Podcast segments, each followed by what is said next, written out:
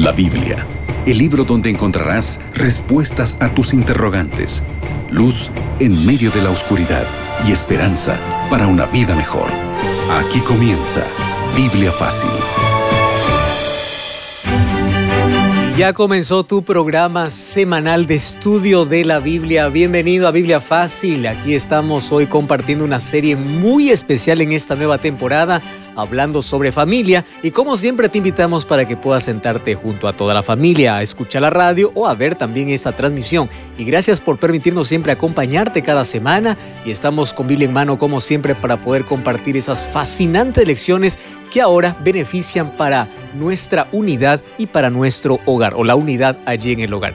Bienvenido, gracias por permitirnos acompañarte y también quiero dar la bienvenida a Aileen con quien compartimos este espacio. ¿Cómo estás, Aileen? ¿Cómo está, Pastor Joel? Qué gusto saludarlos, saludar a nuestra querida audiencia. Así es, estamos listos para iniciar un nuevo programa con una propuesta, un tema, Pastor, realmente interesante. Quiero un simple adelanto para todos nuestros amigos. ¿Cuál es el título del tema del cual hoy vamos a hablar? Perfecto, ya segundo tema de esta nueva temporada y el título para hoy es Hombres de Barro y mujeres de hueso. Me llama mucho la atención allí la diferencia enorme. ¿Qué diferencia entre barro y hueso? ¿Y de qué trata esto? Entonces te invitamos a descubrirlo en esta lección. Antes te recordamos que estamos desarrollando un curso bíblico que puede estar totalmente gratis en tus manos. Puede estar en tus manos y es totalmente gratis. Entonces tú puedes solicitarlo a través de nuestro número de WhatsApp que es el más 5512 98 100 14 60. Solicítalo ahora mismo y te aseguro que va a cambiar el rumbo de tu familia porque hay tantos consejos y orientaciones y lo mejor de todo es que está basado en la palabra de Dios. Además, puedes descargar este curso totalmente gratis desde esta dirección. Así es, eh, Pastor Joel, y yo voy a tomar el curso aquí en mis manos para que nuestros amigos que nos están acompañando a través de las plataformas digitales puedan verlo y aquellos que nos están escuchando, tengo aquí en mis manos el material, el curso que estamos estudiando en esta temporada de Biblia Fácil titulado Entre Familia. Como dijo el Pastor Joel, tú puedes solicitar solicitarlo ahora mismo a través del WhatsApp o a través del sitio web estudielabiblia.com. Lo reitero, estudielabiblia.com. Además, hay un lugar especial donde tú y toda tu familia pueden ir para fortalecer sus vínculos entre ustedes, pero sobre todo su relación con Dios. Él es el único capaz de mantener unido nuestro hogar. Allí es un lugar donde tú serás abrazado, serás bienvenido y juntos comprenderemos el plan que Dios tiene para nuestra vida. Busca una iglesia adventista del séptimo día.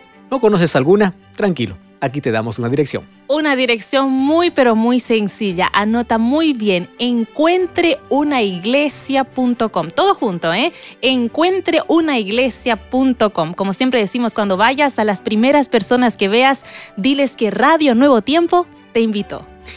Para nadie esto es de sorpresa o novedad que hombres y mujeres somos totalmente diferentes.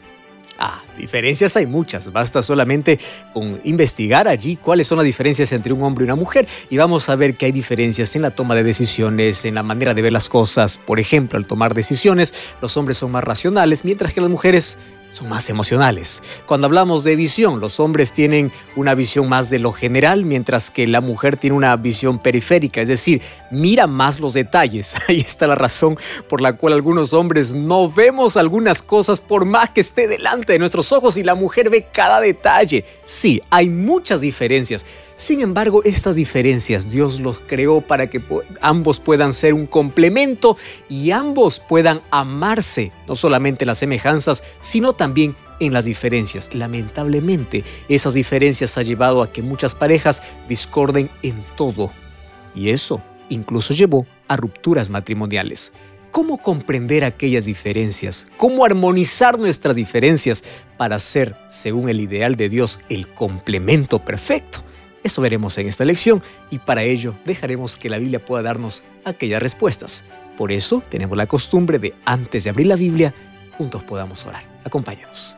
Querido Dios, estamos listos para descubrir un fascinante tema. Gracias porque nos hiciste diferentes y es en la diferencia donde encontramos el complemento. A veces no entendemos que eso fue hecho para nuestro bien y no sacamos provecho de ello Por eso hoy queremos que tu palabra pueda orientarnos y ver cómo tratar con aquellas diferencias que tú has colocado entre nosotros. Danos tu bendición. En el nombre de Jesús. Amén. Siete respuestas a siete preguntas en siete minutos. Este segmento donde nuestras dudas van a ser aclaradas a la luz de la palabra de Dios. Como siempre pregunto, Pastor Joel, ¿se encuentra listo? La Biblia. Estoy aquí con Biblia en mano, entonces vamos a responder las preguntas que tú puedas. Perfecto, perfecto. El tema de hoy está realmente interesante, Pastor Joel. Usted mencionó, vamos a hablar sobre las diferencias. Ahí ya algunos estarán pensando, qué tema a veces medio polémico, pero... Interesante, ¿sabes, Aileen? Cada vez que uno ya vive en pareja, los matrimonios, casados saben, cada vez se encuentran las diferencias enormes. ¿eh? Parece que en la etapa del enamoramiento en todo se coincide. Y cuando te casas ves que piensa la otra persona diferente, mira diferente, tiene gustos diferentes. Y claro, a veces uno piensa y espera que la otra persona piense igual que tú, desee igual que tú, mire igual que tú. Y no es así. Algunos sacan provecho y otros en las diferencias se crean las mayores peleas y eso es lo que queremos evitar y vamos a ver qué orientación tiene la Biblia. Así es. Y Pastor Joel, esas diferencias no fueron una casualidad entre el hombre y la mujer y por eso nosotros vamos a ir a los orígenes, al principio, a aquel momento en que Dios eh, precisamente pensó en el ser en el ser humano y queremos ver qué dice la Biblia, por eso la primera pregunta dice, ¿quién creó todas las cosas, incluso al hombre y a la mujer? Wow, eso es interesante, porque es el creador quien nos diseñó así. Hebreos capítulo 11, versículo 3 tiene una respuesta interesante. Dice, y nosotros por la fe entendemos que todo el universo fue creado por la palabra de Dios. Y todo lo que se ve fue hecho de aquello que no se veía. Y esto dice que se acepta por un acto de fe. Sin embargo, nosotros cuando vamos al primer libro de la Biblia, es el libro de Génesis, encontramos la manera como fue creado. Dios en seis días creó todo el universo y el séptimo día lo separó para la adoración exclusiva hacia Él. Primer día creó la luz, segundo día empezó a separar la expansión, la tierra y los cielos, tercer día creó las plantas, etcétera, etcétera, hasta llegar al sexto día.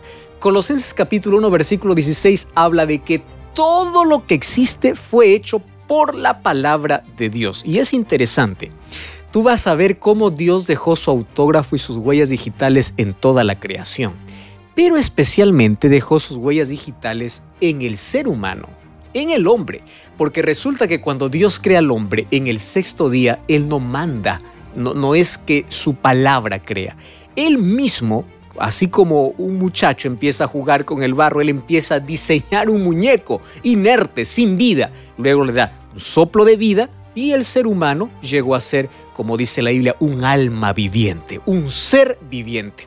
Solo que Dios empieza a analizar su creación y allí está el punto principal de nuestra conversación. Porque cuando Dios ve de que todo estaba bien, todo estaba perfecto, había algo que no estaba completo. Era perfecto, pero no completo. Y vamos al capítulo 2 de Génesis, versículo 18, y Dios hace una evaluación de su creación y dice, y vio Dios que no era bueno alguna cosa. ¿Qué cosa no era bueno? Que el hombre puede estar solo. Y de allí viene nuestro título, ¿verdad? El hombre fue creado de barro, del polvo de la tierra, y Dios dice, no es bueno que éste esté solo. Y aquí encontramos ya un principio.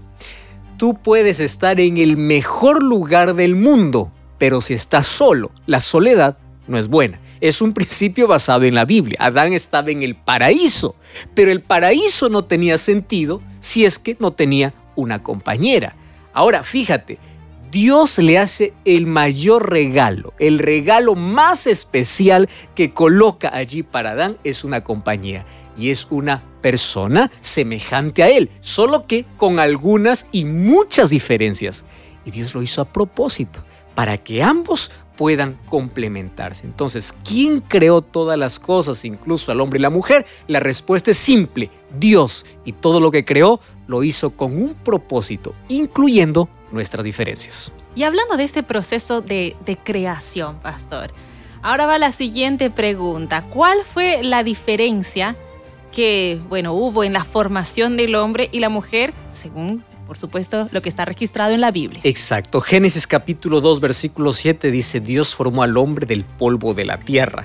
Pero cuando vamos al versículo 21, dice, cuando crea a la mujer de manera diferente. Dice, Dios hizo caer un sueño profundo a Adán y mientras él se dormía tomó de sus costillas, cerró la carne en su lugar y de la costilla es que Dios tomó, eh, que Dios tomó del hombre, hizo una mujer y lo trajo al hombre. Ya dimos un pequeño adelanto en la primera pregunta, más hoy queremos allí ampliar esta respuesta. Nosotros fuimos creados primero a imagen de Dios. Esa palabra, imagen de Dios, incluye varios aspectos de la vida. ¿Qué cosa incluye? Incluye aspecto físico, incluye aspecto emocional, incluye aspecto espiritual.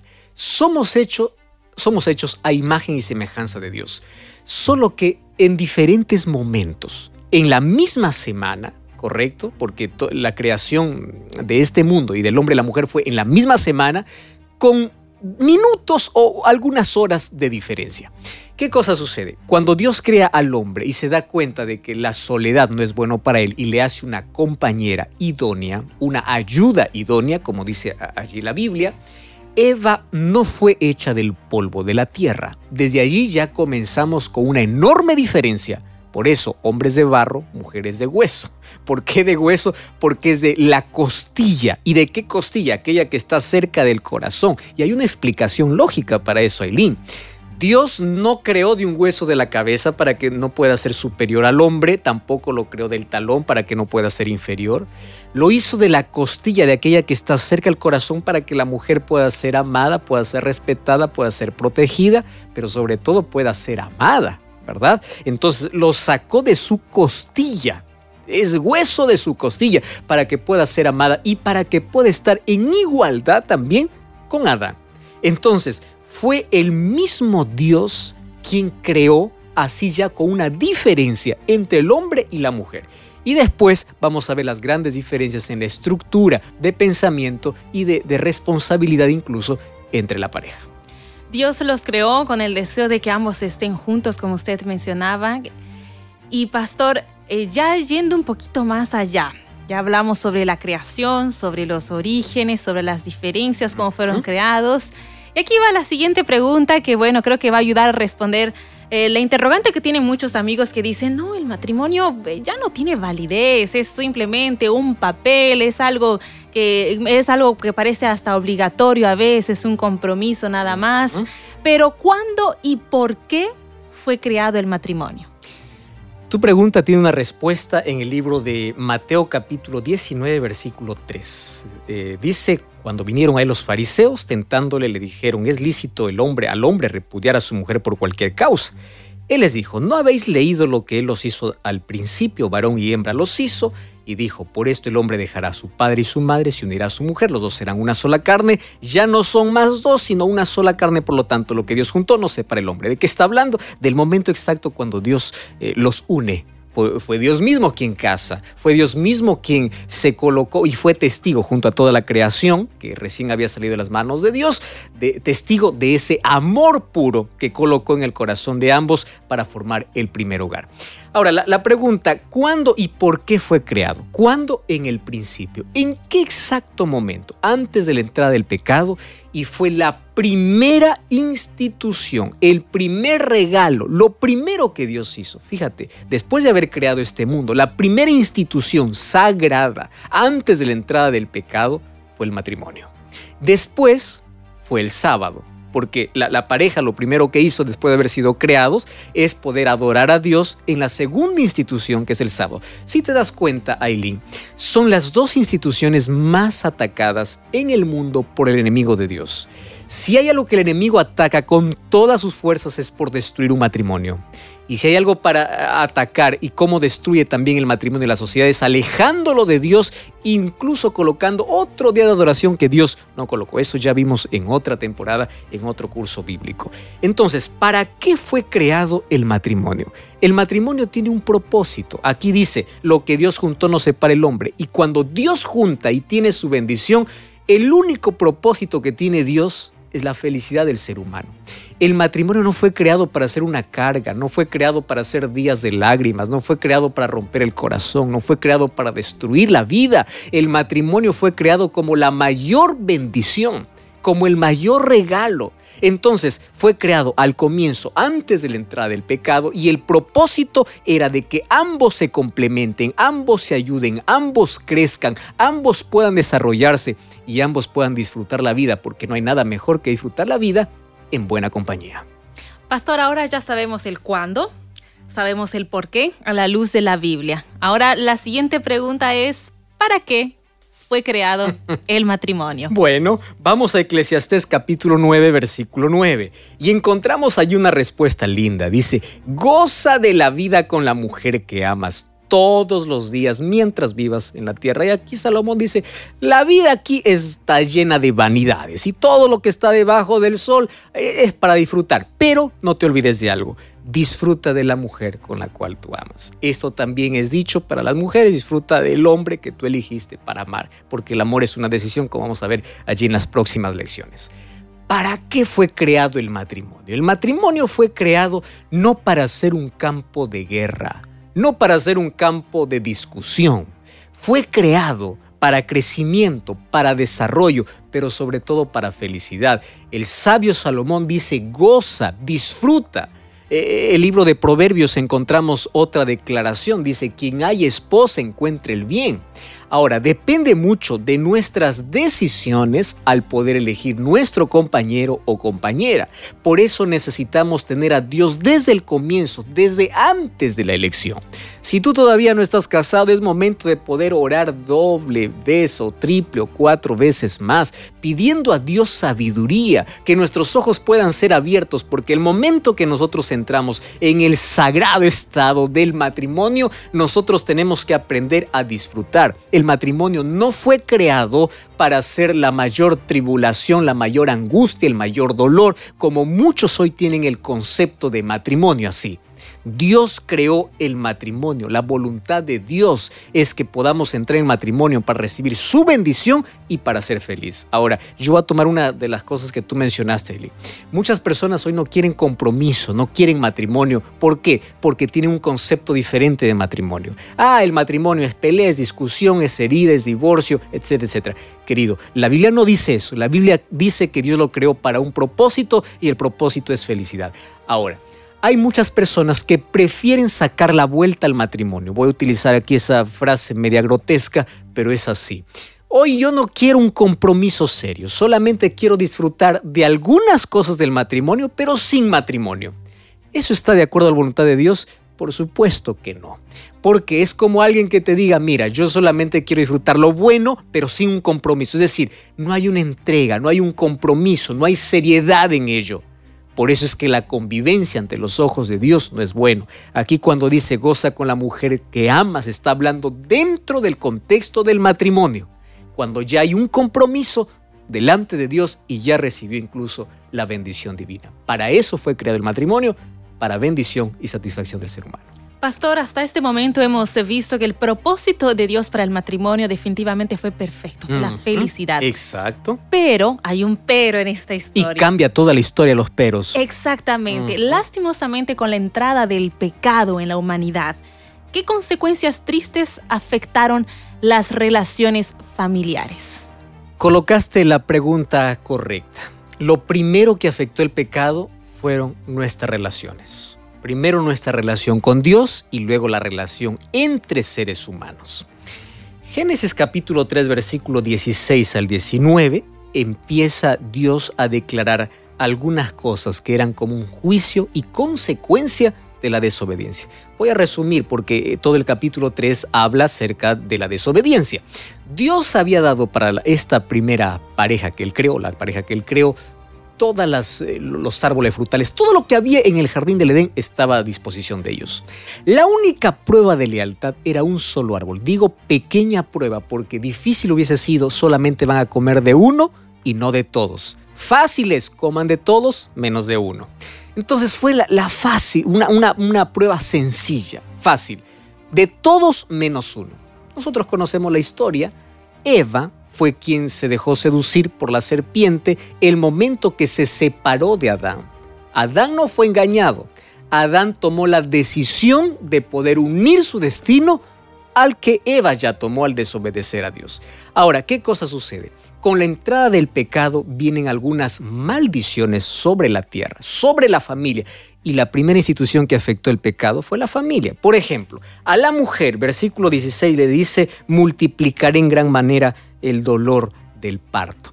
Cuando debiera ser una bendición y una satisfacción, que lo es hasta ahora, sin, eh, hubiese sido sin dolor. Ahora, por causa del pecado vino el dolor para que las, mujeres puedan tener al dar a luz. Ahora, al hombre le da otra maldición, le dice, espinos y cardos te producirán. Es decir, Tú vas a comer, vas a sobrevivir, vas a mantener a tu familia, pero lo vas a hacer con sufrimiento. Y de alguna manera la tierra también fue maldecida. Por eso el hombre iba a trabajar y el trabajo que daba tanto placer ahora tendría que dar fatiga, tendría que dar cansancio y tendría que dar problemas. Aún así continúa siendo de bendición. Sin embargo, el pecado arruinó todo lo perfecto que Dios había creado. Pastor Joel, viene una pregunta difícil. ¿Está listo? Bueno, si la Biblia tiene respuesta, ningún problema. Eso es lo que importa. Pastor, eh, precisamente con la entrada del pecado en la humanidad, las diferencias se hicieron mucho más marcantes, ¿no es así? Ah, ahora sí vamos a, vamos a entrar en discusión, Aileen, aquí con esto. El rol, eh, el papel de la mujer, del hombre, entró en una especie de discusión, ¿no es así? Pero nosotros queremos eh, saber qué dice la Biblia. Por eso, la siguiente pregunta dice lo siguiente. ¿Cuál es el papel que cada cónyuge posee dentro del matrimonio. Bueno, yo te expliqué ya, Aileen, de que al comienzo Dios los creó iguales en todo. Así es. Correcto. Y tú colocaste una palabra realmente que para muchos esto puede causar problemas. ¿Causó desigualdad? ¿Causó un problema en la pareja? Sí lo causó.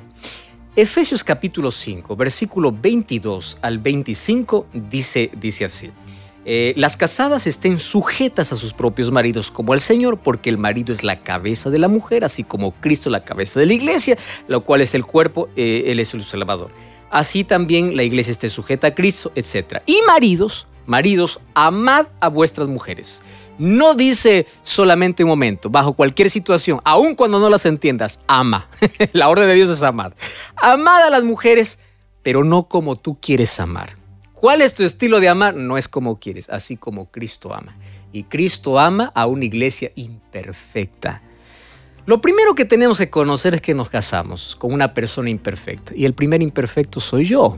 Correcto, yo soy imperfecto, la otra persona también es imperfecta. No vamos a idealizar nunca a la otra persona porque ahí vienen las mayores decepciones y frustraciones de la vida. Sin embargo, Aileen colocó ahí una pregunta. ¿Cuál es el papel que ahora eh, tiene el hombre y la mujer? Para el hombre Dios le, dio una orden clara. Ama no a tu estilo, ama como yo amo. Entonces tú vas a tener que tener paciencia, tienes que saber amar. ¿Cómo es que Dios me ama? Es la misma manera como yo puedo amar. ¿Cómo es que Dios me perdona? Así yo debo perdonar. ¿Cómo es que Dios actúa conmigo? Así debo actuar, con actos de bondad, con generosidad, etcétera, etcétera. Y la mujer, ¿cuál es el papel que ahora surgiría? De sujeción. Ahora, ¿esa sujeción significa obedecer todas las órdenes de autoritarismo? No. Aquí no está hablando aquí de que el hombre es cabeza por ser la máxima autoridad. Préstame atención aquí.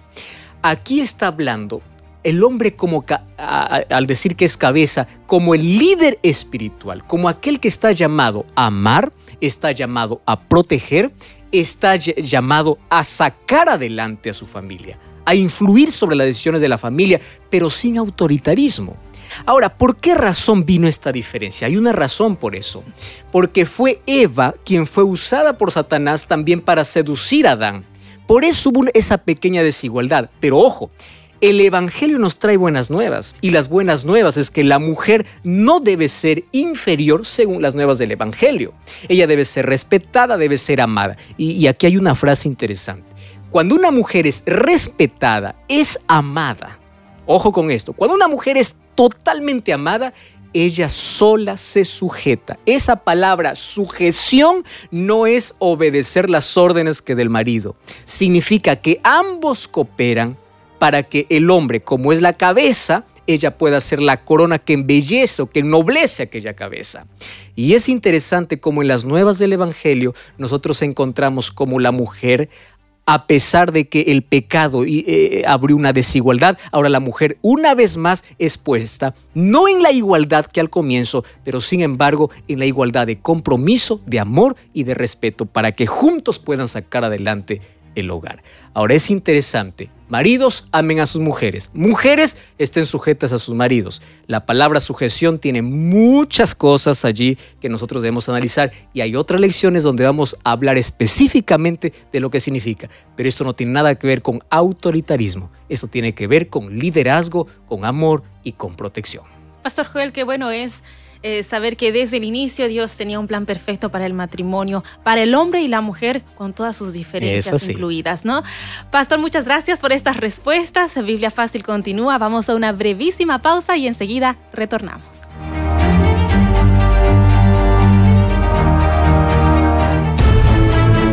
Ya retornamos con Biblia Fácil. Amor, ya te dije que no dejes la toalla mojada encima de la cama. ¿Qué cosa? La vida dentro de una relación no es fácil. Por eso llegó Entre Familia, un curso bíblico que aborda los principales dilemas familiares de una forma objetiva. Son 15 capítulos explicativos con cuestionarios para aprender y memorizar. Adquiere tu curso gratis. Ingresa a estudialabiblia.com o escribe al más 55 12 98 100 14 60. ¿Y esa risa? Es que me escribieron de la Escuela Bíblica de Nuevo Tiempo. ¿Estás estudiando la Biblia? Sí, son cursos de familia, de tiempos del fin y me ayudan mucho. ¡Qué interesante! Tengo muchas preguntas. Escríbenos a nuestro WhatsApp más 55 12 98 100 14 60 y te enviaremos el curso a tu casa sin costo alguno. Escuela Bíblica de Nuevo Tiempo. Más 55 12 98 100 14 60. Estás escuchando Biblia Fácil. Es interesante cómo en la palabra de Dios nosotros encontramos orientaciones básicas y fundamentales para mejorar nuestras relaciones y nada más o nada mejor que ahora hablando sobre el matrimonio. ¿Sabes que hay parejas que en las diferencias sacan provecho para poder complementarse, para poder entenderse y para poder crecer? Mientras que otros en la diferencia solamente encuentran destrucción, encuentran discusión, rivalidad. La Biblia es un libro que habla de buenas relaciones. La relación que debemos tener con Dios, la relación que debemos tener con nuestro prójimo. Y la Biblia presenta una regla extraordinaria. Ama a tu prójimo como a ti mismo. El momento que tú lastimes a tu prójimo, te estás lastimando a ti mismo. El momento que hieras con una palabra a tu prójimo te estás lastimando a ti mismo. ¿Cuánto amor tienes y cuánto amor puedes dar? Nadie puede amar o nadie puede dar aquello que no tiene. Tú no puedes amar si no tienes amor. Y aunque parezca redundante, el amor no es un concepto, el amor no es un sentimiento, el amor no es un shock de emociones, el amor es un principio basado en una decisión. Y esa decisión lo tomamos primero nosotros, cuando vamos todos los días a la fuente del amor. Si tú quieres amar, tú tienes que tener amor. Para tener amor, tienes que tener a Dios. Si tú quieres respetar, quieres comprender y quieres amar a pesar de las diferencias que puedan surgir, que son necesarias para el crecimiento en la familia, Tú necesitas ser comprensivo, ser generoso, ser bondadoso, mas esto no es posible si no tenemos a Dios en la vida. De allí viene la importancia de colocar a Dios en primer lugar, primero en nosotros, para luego influir y amar también a nuestro prójimo. Y nuestro prójimo, sin duda, es aquel que está a nuestro lado. En caso de los matrimonios, es tu pareja, son tus hijos, aquellos que viven contigo. Y Dios se ofrece a darnos ese amor, porque Él es la fuente del amor. Si tú hoy quieres pedir que Dios pueda ayudarte a ser más comprensivo, a ser más paciente y amar más en las diferencias, cierra tus ojos para que juntos podamos orar. Querido Dios, gracias por tu palabra. Gracias porque ella siempre nos presenta el camino, la solución, nos presenta salvación y el Evangelio trae buenas nuevas, no solamente para nuestra vida, sino para nuestra familia. Hoy colocamos nuestra vida en tus manos y hoy queremos que nos ayudes a amar, a ser más comprensivos, a ser respetuosos, a ser generosos y a mantener nuestra familia unida a pesar de las diferencias que puedan existir en ella. Danos tu unidad en medio de la división. Danos unidad en medio de las diferencias. Danos amor para poder soportarnos, respetarnos, amarnos y llegar hasta el final bajo tu bendición. En el nombre de Jesús te pedimos. Amén. Estás escuchando Biblia Fácil. Es así como llegamos al final de nuestro programa. Muchas gracias a Pastor Joel por este tema tan importante e interesante. Así es, Aileen, llegamos una vez más al final de este capítulo y te recordamos que tenemos mucho más para hablar aquí en Biblia Fácil. Te esperamos aquí en la próxima semana, entonces, como siempre, en Radio Nuevo Tiempo. Grande abrazo, Dios te bendiga. Así concluimos Biblia Fácil. Continúa en sintonía de Radio Nuevo Tiempo, la voz de la esperanza.